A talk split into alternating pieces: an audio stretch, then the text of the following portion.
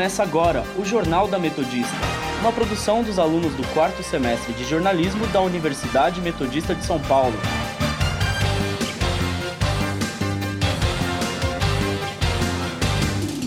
Bom dia, eu sou Daniel Villanova. Hoje é dia 5 de dezembro e está começando uma edição especial do Jornal da Metodista com o tema Intolerância.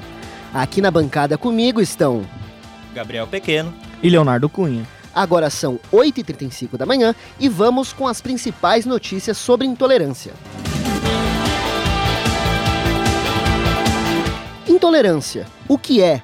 Quais os tipos? Qual a pena para tais crimes? Na entrevista do dia, vamos entender o mal que tomou conta da política brasileira. Nossos repórteres ao vivo falarão sobre a discriminação ao idoso e ao hip hop. Feminicídio, racismo, homofobia, tudo isso você confere agora nessa edição especial sobre intolerância.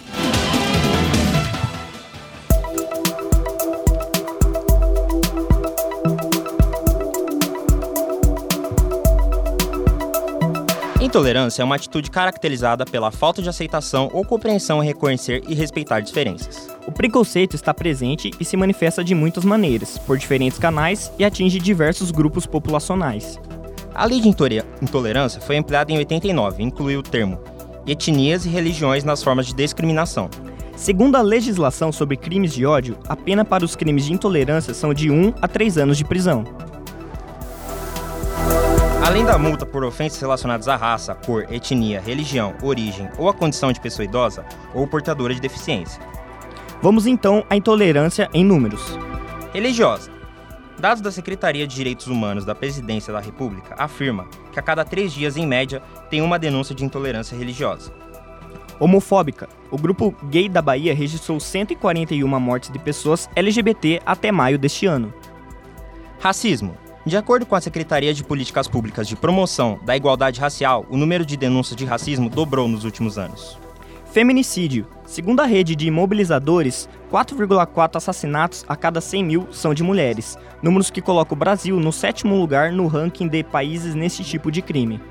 Internet. Segundo os dados da, segundo os dados da ONG Safernet, entre 2010 e 2013, aumentou o número de páginas denunciadas à instituição por divulgar conteúdos neonazistas, xenofóbicos, homofóbicos, de intolerância racial ou religiosa, ou ainda por fazer apologia e incitação a crimes contra a vida.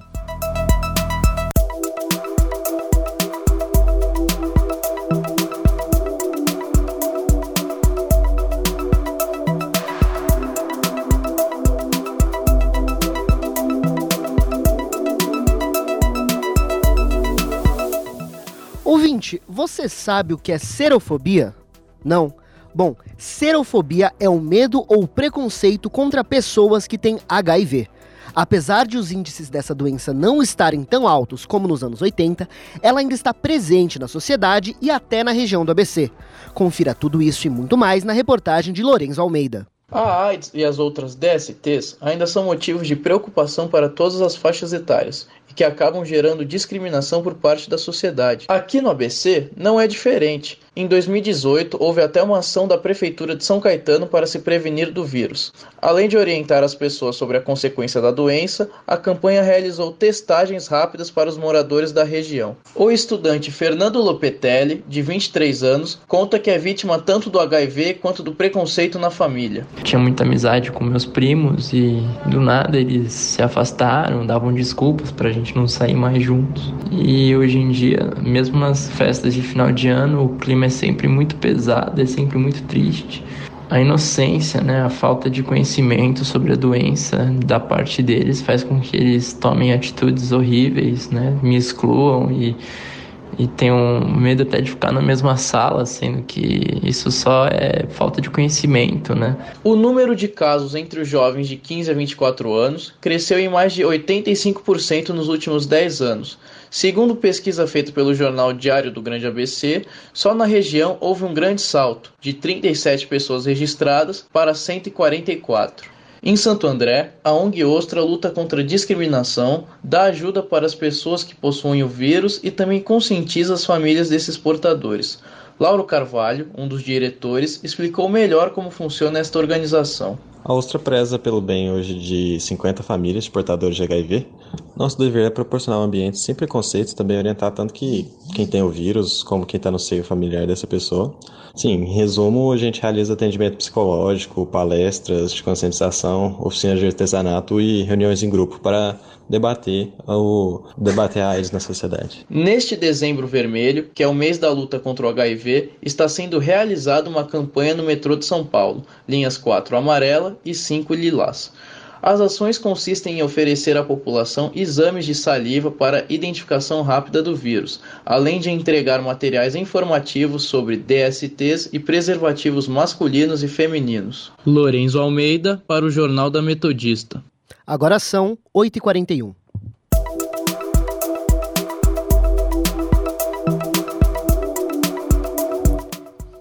Segundo, da segundo, dados do Ministério da Saúde, divulgados ainda este ano, 135 mil pessoas no país não sabem quem tem HIV. Para ter uma diminuição deste número, aqueles que se colocam em risco devem realizar o teste do vírus. Só no Brasil, entre 1980 até junho de 2019, foram diagnosticados mais de 900 mil casos de AIDS. Mas, de 2014 até 2018, os casos e a mortalidade pela, pela doença diminuíram. Até o final deste ano, o Ministério da Saúde espera distribuir 462 milhões de camisinhas masculinas. Já os preservativos femininos, um pouco mais de 7 milhões.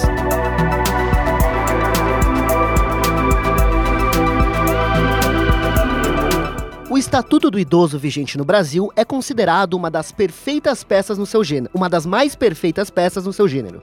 Entretanto, o desrespeito e discriminação aos idosos continuam acontecendo na prática. Vamos conferir mais informações na reportagem de Kaique Oliveira. Direito à liberdade, respeito e dignidade são garantias expressas no Estatuto do Idoso, mas nem sempre é assim. De acordo com o Ministério da Mulher, Família e Direitos Humanos, em 2018, o número de denúncias de violência contra o idoso aumentou de 13 para mais de 52,9% dos casos, onde foram cometidos pelos filhos. O delegado de polícia da Delegacia de Proteção ao Idoso, Darcy Freitas, acredita que o aumento no número de idosos na sociedade contribui com a estatística. Eu acho que hoje, com o advento do Estatuto do Idoso, o idoso acaba tendo condições de buscar o que é o direito dele. Mas o idoso sempre existiu, certo? É que a população idosa está aumentando muito. E esse aumento da população idosa faz com que realmente muitas coisas aconteçam com essa população. Hoje você encontra idoso em qualquer situação, dirigindo carro, em shopping center. Então é essa interação que faz com que inevitavelmente possa acontecer uma coisa. Para o delegado, as denúncias poderiam ser maiores, mas o medo de destruir a família atrapalha. Quando o Estado cria esse tipo de acolhimento, é para dar condições para a vítima falar realmente o que ela sentiu. Nós, enquanto polícia, pá, isso é crime. Para ele diferenciar bem uma coisa de outra, porque senão ele não sabe, puxa vida, será que o que ele fez comigo é crime? Se for crime, ele vai para cadeia, mas eu não quero que meu neto vá para cadeia. E agora, faço ou não faço? Fica aquele desespero, quando se trata de uma mulher idosa, acaba sendo o pior. São as vovós, né? A vovó é sempre mais carinhosa, mais é, ela quer proteger o filho, quer proteger o neto, às vezes quer proteger o bisneto. E nem sempre esse filho, esse neto, esse bisneto são merecedores. Às vezes são pessoas que abusam desse carinho, dessa, desse acolhimento e acabam praticando ofensas verbais, ofensas físicas, praticando furtos, apropriações, etc. E a idosa fica, e agora? O que, que eu faço? Ela não sabe o que fazer, vai perguntar para o padre, vai perguntar para o pastor, vai perguntar para um amigo. Aí fala, vai na delegacia do idoso. O Disque 100 é um número de telefone gratuito que funciona 24 horas por dia, incluindo sábado, domingo e feriados, podendo fazer denúncias anônimas. Kaique Oliveira para o Jornal da Metodista. E vamos agora ao vivo com o repórter Kaique Oliveira, que entrevistará o engenheiro Diógenes Harashid, que já sofreu quadros de intolerância por conta da idade. Bom dia, Kaique.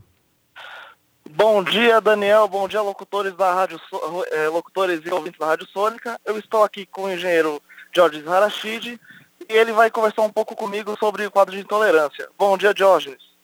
É, bom dia, Kaique. Bom dia aos ouvintes da Rádio Sônica. Eu sou um idoso, tenho 65 anos, uh, moro aqui no Rio de Ramos há mais de 30 anos e posso relatar vários casos que a gente presencia diariamente. É, Diógenes, é, você acha que hoje é, o respeito perdeu um pouco do idoso, perdeu um pouco do respeito dos mais jovens? Com certeza. Infelizmente, é, a minha geração, a gente quando criança, dentro das famílias, a gente tinha uma educação recebida dos pais. A maioria das crianças aprendiam a respeitar os idosos e à medida que ia entrando na escola, as escolas também davam educação forte, complementar, para respeitar os idosos. Ah, na época, meus pais eram da religião católica, por exemplo, e a gente tinha que, sempre quando encontrava o avô, os avós, os tios, as tias, pedir a bênção, por exemplo. Então era obrigatório, né? Se a gente não fizesse, a gente era cobrado pelos pais. Então, um exemplo e como a gente tinha que respeitar ah, os idosos, inclusive da nossa família, né? Mas as coisas, por um lado, evoluíram bastante para melhor, né? Ah, como é, por exemplo, a implantação do Estatuto do Idoso, né? Que está completando 19 anos, né? Ele é de 2003 e com ele a sociedade adquiriu um, uh, um monte de e direitos né, que foram contemplados aos idosos. Uma boa parte dos idosos, inclusive, acho que nunca nem leu o estatuto e nem sabe todos os direitos que são contemplados nesse estatuto. Né? Inclusive, eu recomendo aos ouvintes idosos, ou mesmo não idosos, né, quando tiver um tempinho, se dedicar à leitura desse estatuto para poder uh, saber dos seus direitos. Né? Então, é, no nosso dia a dia, a gente percebe uma série de desrespeitos, intolerâncias que ocorrem uh, no nosso cotidiano. Né? Então, por exemplo, é, você vai no metrô, vai é, no supermercado, enfim, você tem aquelas filas preferenciais que são implantadas mas que muitas vezes são desrespeitadas, né, com o pessoal mais jovem, né, com aquele jeitinho brasileiro de querer sempre levar vantagem e em detrimento ao direito do idoso, né. É, obrigado, Kaique, obrigado, Diógenes.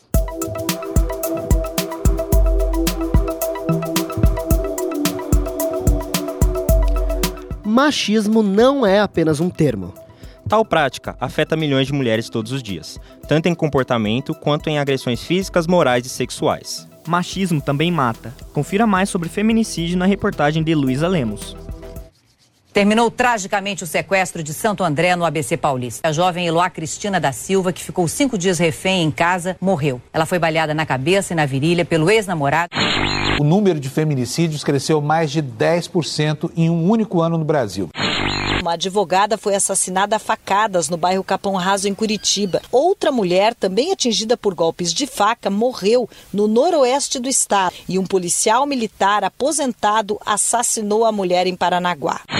Dados da Secretaria de Segurança do Estado de São Paulo mostram que no mês de setembro, 19 mulheres foram mortas apenas por serem mulheres. A advogada Ana Guimarães explica que a violência doméstica começa pela educação dentro de casa. É indistintamente. Os homens realmente é, desrespeitam esses direitos que a mulher tem de, de ser uma pessoa. Parece que essa, esse considerá-la frágil e ter um cuidado maior se confunde com a necessidade do homem de submetê-la a, a, a, seus desmandos, aos seus temperamentos agressivos e por aí vai. Só em novembro, quatro mulheres foram mortas em quatro dias seguidos em São Paulo, entre o dia 20 e 23, nas vésperas do Dia Internacional para a Eliminação da Violência contra as Mulheres. E a tentativa de assassinato não traumatiza apenas a vítima, traumatiza também mulheres que testemunham o fato.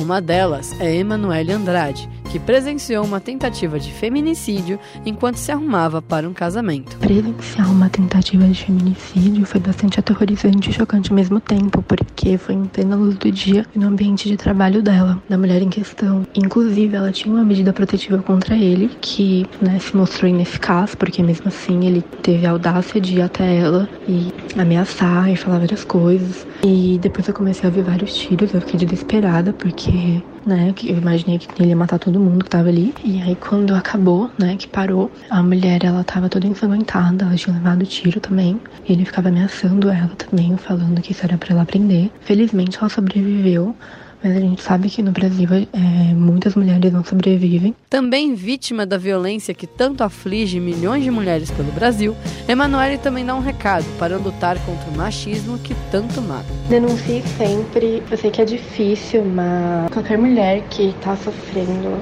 algum tipo de violência e abuso, seja lá qual for, não se cale, não se silencie. Você é muito mais que isso e você vai conseguir sair dessa com certeza. É, tenta conversar com alguém que você confie, que possa te ajudar, denuncie. É uma realidade muito triste, mas que a gente não pode ficar calado nessa situação.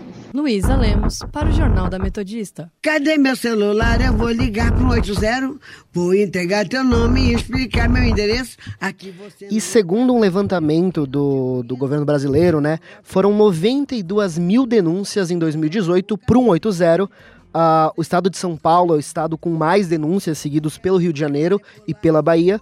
É, o número alto, claro, é muito triste, né? Mas é bom saber que existe, é, existem mecanismos para que isso possa ser evitado. Então, se você conhece ou é vítima desse tipo de agressão, vá, é, ligue para o 180, porque é importante que se fale sobre isso. Eu solto o cachorro e apontando para você, eu grito peço.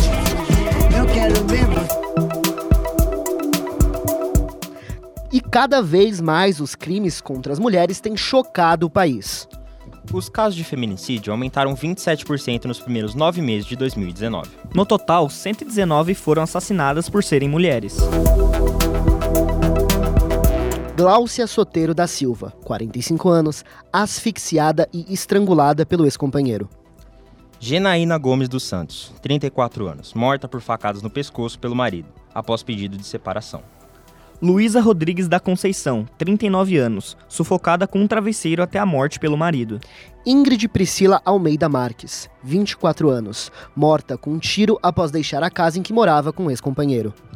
Júlia Vitória Ramos, 16 anos, retirada de prédio executada por traficante no qual mantinha relacionamento. Silvana de Oliveira, 39 anos, encontrada amarrada embaixo da cama após ser asfixiada pelo ex-companheiro.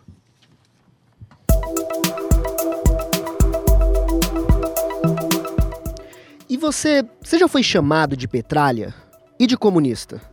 De bolsominion ou de fascista? Os xingamentos e as acusações se tornaram parte integral da discussão política brasileira. Mas nós sempre fomos assim?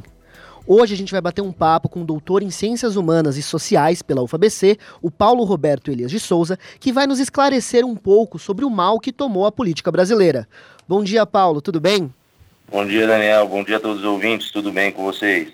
Então, é, a política no Brasil, ela sempre foi pautada na intolerância com o diferente, seja contra minorias ou até mesmo contra posições políticas? Ou esse é um fenômeno recente? É, com essas características de que a intolerância se torna central no discurso político de um grupo minimamente dominante politicamente, isso é novidade. Efetivamente, para um país com quatro séculos de escravidão, um país com alto êxodo regional e, e, desigualdades muito aprofundadas, como o caso da segunda, segunda metade do século XX com os nordestinos na região sul e sudeste. Isso já tem, a gente pode ver na história do Brasil, muitas experiências de intolerância, mas sempre pautada em alguns grupos não necessariamente tão grandes, tão coesos, é, como a gente está vendo neste momento. Então, nesse sentido, é uma, é uma situação inédita na política brasileira, sim. É, e o que, que você acredita que possa ser feito para que essa intolerância seja amenizada? Ou, é, que houveram, houveram coisas que fizemos no passado que é, conseguiram amenizar essa intolerância? Bom, antes de tudo, é, o intolerante precisa ser combatido, né? Ele precisa ser levado a sério, porque muito dessa intolerância cresceu nos últimos anos se baseado num, numa falsa numa falsa no falso discurso de politicamente correto né e politicamente incorreto então eu falo o que eu quiser porque se você está pedindo minha liberdade de expressão isso sempre é só uma brincadeira e isso tem que ser levado a sério. Nós temos leis para combater injúrias raciais, o próprio racismo, a homofobia e outro, é, o, o próprio machismo.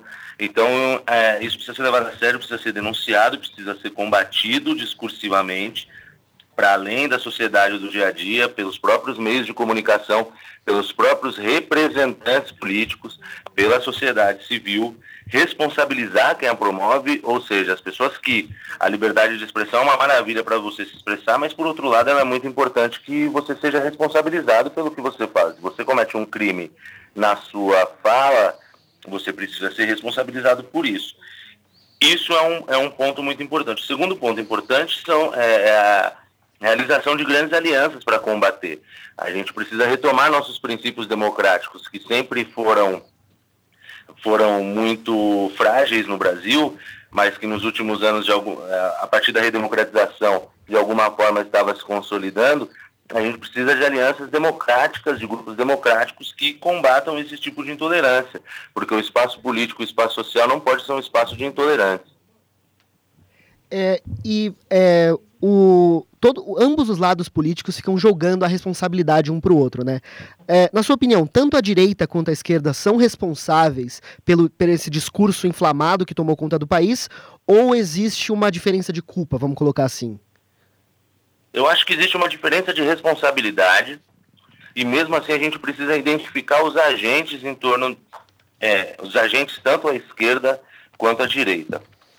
Sem dúvida nenhuma, a direita é a mais responsável, porque é a direita que se articulou com discursos antidemocráticos em torno do candidato e agora presidente da República, Jair Bolsonaro. Pode-se questionar é, o Partido dos Trabalhadores é, por diversas coisas, mas jamais por ser um partido com aspirações antidemocráticas, né?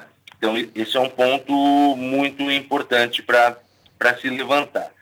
No, no, no ponto seguinte é na medida que nós acompanhamos o processo eleitoral e toda a bagunça que foi o ano passado, com o caso da, da tragédia da facada no, no candidato Jair Bolsonaro, é, setores da direita historicamente democráticas acabaram se aliando ou, no minim, ou minimamente se, é, ficando neutra ou silenciada em, em torno dessa questão, colocando PT e, e, o, o bolsonarismo, vou chamar assim, o bolsonarismo como opostos radicais.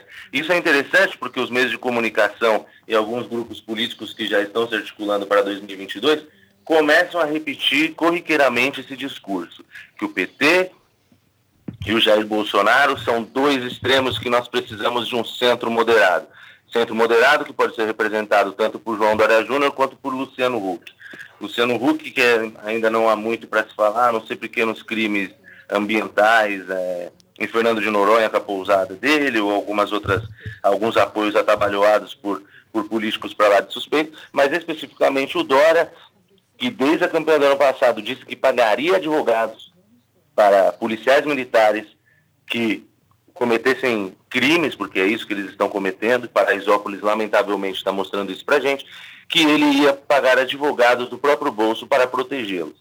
Então, é, nós estamos num momento em que a maior parte da esquerda está se colocando como democrática, está se lutando pela democracia, mas nós precisamos também de acenos da direita, de grupos democráticos que queiram defender isso.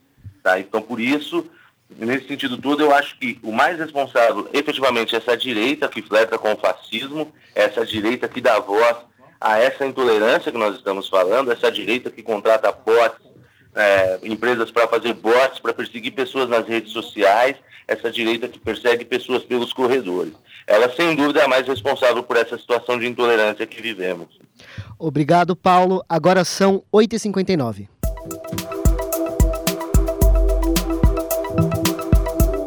O preconceito racial persiste na sociedade brasileira, embora muitas vezes camuflado.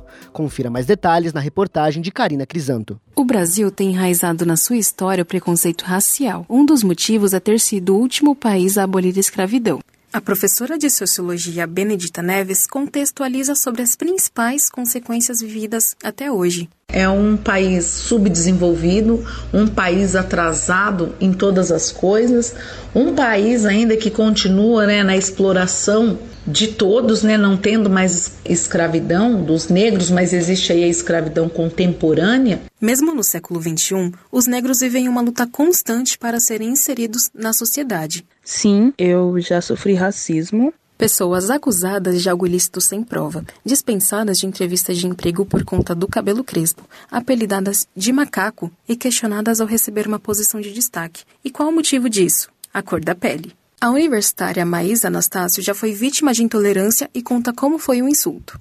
A primeira vez que eu percebi que era racismo foi quando eu tava numa loja vestindo uma roupa normal e entre um milhão de brancas em volta de mim, todas funcionárias, uma senhora veio perguntar para mim se eu trabalhava ali, sendo que todo mundo usava uniforme. Em meio aos avanços tecnológicos e de desenvolvimento, o preconceito é tão presente que parece que cor de pele define caráter o fato de sempre me darem estranho quando eu tiro o celular da bolsa ou até normalmente eu deixo na cintura. As pessoas acham que pode ser alguma coisa, como por exemplo uma ou qualquer outra coisa. Na tentativa de amenizar e fazer uma repatriação histórica, nos últimos anos foram implementadas políticas públicas, como a lei que criminaliza a discriminação por raça, que tem o intuito de igualar as oportunidades. Mas na prática, sabemos que isso não funciona e que existe sim um racismo estrutural no país. Sendo aí na, na sociedade, né, essa situação é, modos, falas, né, embutidos aí no, no, no nosso cotidiano de forma pejorativa, né?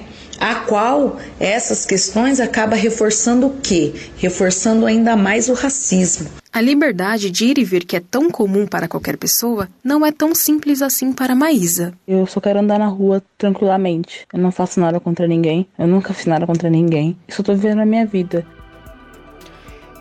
Essa foi Karina Crisanto. Infelizmente, o esporte e a homofobia sempre guardam uma relação muito próxima sofrem com preconceito escancarado nas torcidas machistas. Saiba mais na reportagem de Giovana Cardoso. A cada 28 horas, um homossexual é assassinado no Brasil.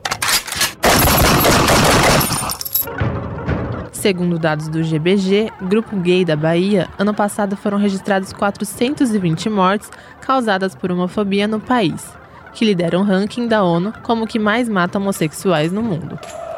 A atmosfera nos estádios costuma ser hostil aos gays, como é observado em diversos cânticos das torcidas.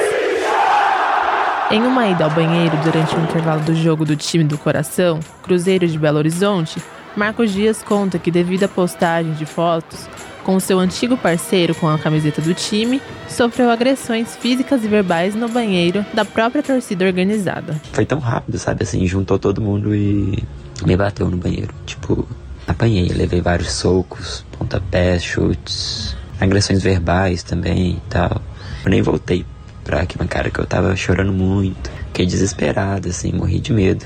Desde esse dia então eu meio que me afastei eu perdi o encanto que eu tinha pelo futebol, igual eu, igual eu tinha antigamente. Em março de 2018, o jornalista homossexual e torcedor do Palmeiras, William de Luca, expôs xingamentos e até ameaças de morte que recebeu pelas redes sociais após reclamar de músicas com teor homofóbico no duelo contra o São Paulo.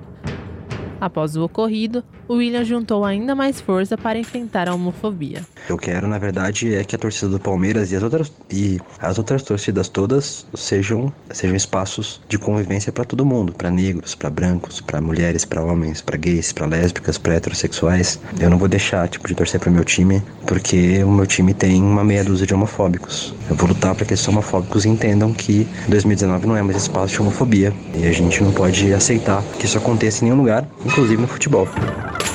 A visão do ativista Robson de Carvalho é de que a boca fala do que o coração está cheio E os gritos das torcidas exteriorizam o coração preconceituoso das pessoas. O esporte nada é mais do que uma minimização das nossas relações sociais. Nossa sociedade é machista, racista, LGBTfóbica. Só que isso é velado. Né? No estado de futebol, principalmente, para ofender e desestabilizar os outros, eles usam com o calor do jogo uma desculpa né? que sempre atrai essa questão do preconceito.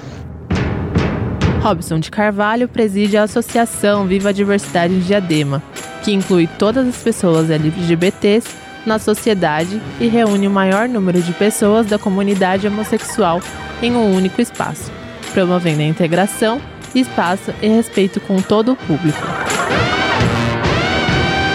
Além da homofobia escancarada, o esporte também é conhecido pelas inúmeras polêmicas racistas e tanto um quanto o outro são considerados crimes. Saiba mais na reportagem de Gustavo Ardanui. Os recentes episódios de discriminação racial ocorridos nas partidas de futebol por todo o mundo demonstram que o preconceito é uma ação que ainda ocorre na sociedade como um todo. Os jogadores brasileiros Tyson e Dentinho, que atuam no Shakhtar Donetsk da Ucrânia, foram vítimas de racismo no clássico contra o Dinamo de Kiev no mês passado pelo Campeonato Nacional. Ambos sofreram ofensas da torcida visitante e deixaram o gramado chorando. Quando os brasileiros pegavam na bola, os torcedores do Dinamo faziam sons imitando macacos. A mesma situação ocorreu com o estudante de administração Marcelo Cardoso, que acabou sofrendo um episódio de racismo enquanto jogava bola em um campeonato de várzea. Tava jogando a Copa Amadora da capital pelo time que eu jogo lá em São Mateus, quando eu ouvi da torcida alguns gritos falando quebra o pretinho e me chamando de macaco. No momento eu senti muito, mas eu preferi responder dentro de campo. E nesse jogo eu consegui fazer dois gols e a gente saiu vitorioso por 3 a 1 E eu acho que isso foi a melhor resposta que eu pude dar para esses racistas aí. A Lei 7.716, decretada pelo Congresso Nacional em 5 de janeiro de 1989, define como crime a discriminação feita pela raça, cor, etnia, religião ou procedência nacional. Segundo a advogada civil e criminal Rita de Cássia Pellegrini, quem pratica esse ato pode ter diversas punições. São diversas as condutas elencadas na lei que caracterizam o crime de racismo. E para cada conduta existe uma punição que pode variar de 1 a 5 anos de reclusão, além do pagamento de multa e prestação de serviços à comunidade incluindo uh, atividades que promovam a igualdade racial, né, dependendo do enquadramento da conduta. As vítimas devem ir às delegacias comuns ou especializadas em crimes raciais e delitos de intolerância. A queixa também pode ser realizada pelo Disque Denúncia próprio de cada cidade ou estado. Gustavo Ardanui para o Jornal da Metodista. Por que alguns gêneros musicais sofrem intolerância até hoje? No caso do hip hop, esse é um dos debates diários para quem vive o movimento.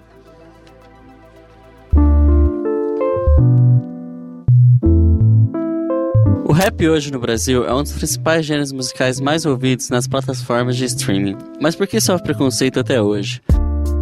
Nascido no Bronx, Estados Unidos, há 40 anos atrás, o movimento hip hop começou com MCs tocando em bailes de break, dança originária do gênero. De origem negra e periférica, a cultura do hip hop se transformou em grande potência da música, da dança, da moda e da arte como um todo. De acordo com a pesquisa realizada pelo Spotify, em 2019, a música mais ouvida nas plataformas digitais brasileiras é o sertanejo e logo atrás o rap. O rap no Brasil ele ganha cada vez mais características nacionais na sua produção e se insere também dentro desse cenário da música popular brasileira, não só numa tradição do rap enquanto gênero ou ligado ao movimento hip hop enquanto uma cultura musical que tem como tradição ser uma cultura de rua, negra e periférica. A molecada lá da área como é que tá? Provavelmente correndo pra lá e pra cá, jogando bola, descalços nas ruas de terra. É. Mesmo sendo um dos gêneros mais ouvidos, por que então sofre esse tipo de intolerância musical? De acordo com o sociólogo Felipe Oliveira Campos, pesquisador de estudos culturais, o rap sofre preconceitos até hoje por ser de origem negra. Portanto, nos casos de discriminação e até mesmo tentativa de marginalização é, desse movimento ou das pessoas que estão nele, é apenas um desdobramento do racismo estrutural e cotidiano que vivenciamos no caso brasileiro. Quanta gente. Tem sorveteria, cinema, piscina quente. Olha quanto boy, olha quanta mina. Olha o pretinho vendo tudo do lado de fora. Nesse sentido, pertencer ao hip hop hoje no Brasil engloba uma luta social antirracista para uma melhoria nas questões sociais e raciais em um país onde 54% da população brasileira se declaram pretos ou pardos. O nosso repórter João Pedro Oliveira está ao vivo e nos traz mais informações com a sua entrevista. Bom dia, João. Bom dia, Daniel. Bom dia a todos. Estou aqui com o Jean, ele é produtor musical. Bom dia, Fala um pouco sobre se já sofreu intolerância ou censura dentro do movimento hip hop. Bom dia, João. Então, eu já presenciei intolerância policial é, na Batalha de São Caetano, onde os policiais enquadraram todo mundo que estava lá e também na pista de skate e foi muito desagradável porque tava todo mundo de boa, ninguém tava fazendo nada e os caras acabou com a batalha assim e expulsou todo mundo de lá. E também é, a censura ela parte da mídia e por questões sociais, como a cor da pele. E o rap é um movimento de cultura negra, portanto, as pessoas de outra cor, cor branca, eles devem se, se adaptar e saber respeitar isso. Muito obrigado, Jean. João Pedro para o Jornal da Metodista. Obrigado, João.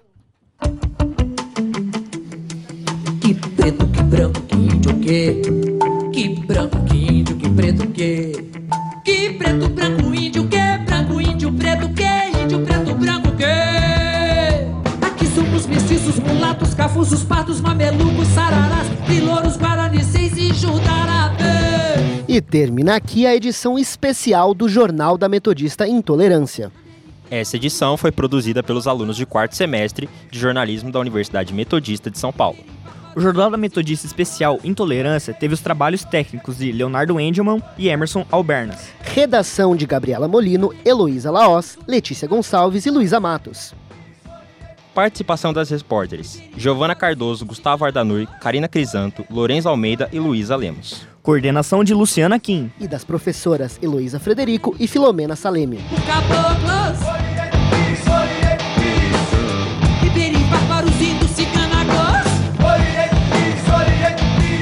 Apresentação de Daniel Villanova, Gabriel Pequeno e Leonardo Cunha. Obrigado, ouvinte, pela participação e até a próxima.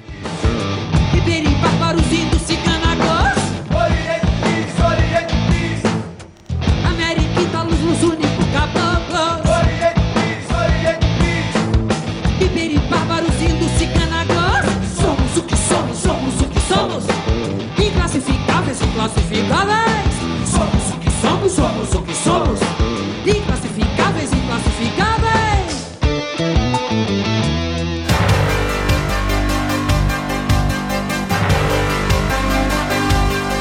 Termina aqui o Jornal da Metodista, uma produção dos alunos do quarto semestre de jornalismo da Universidade Metodista de São Paulo.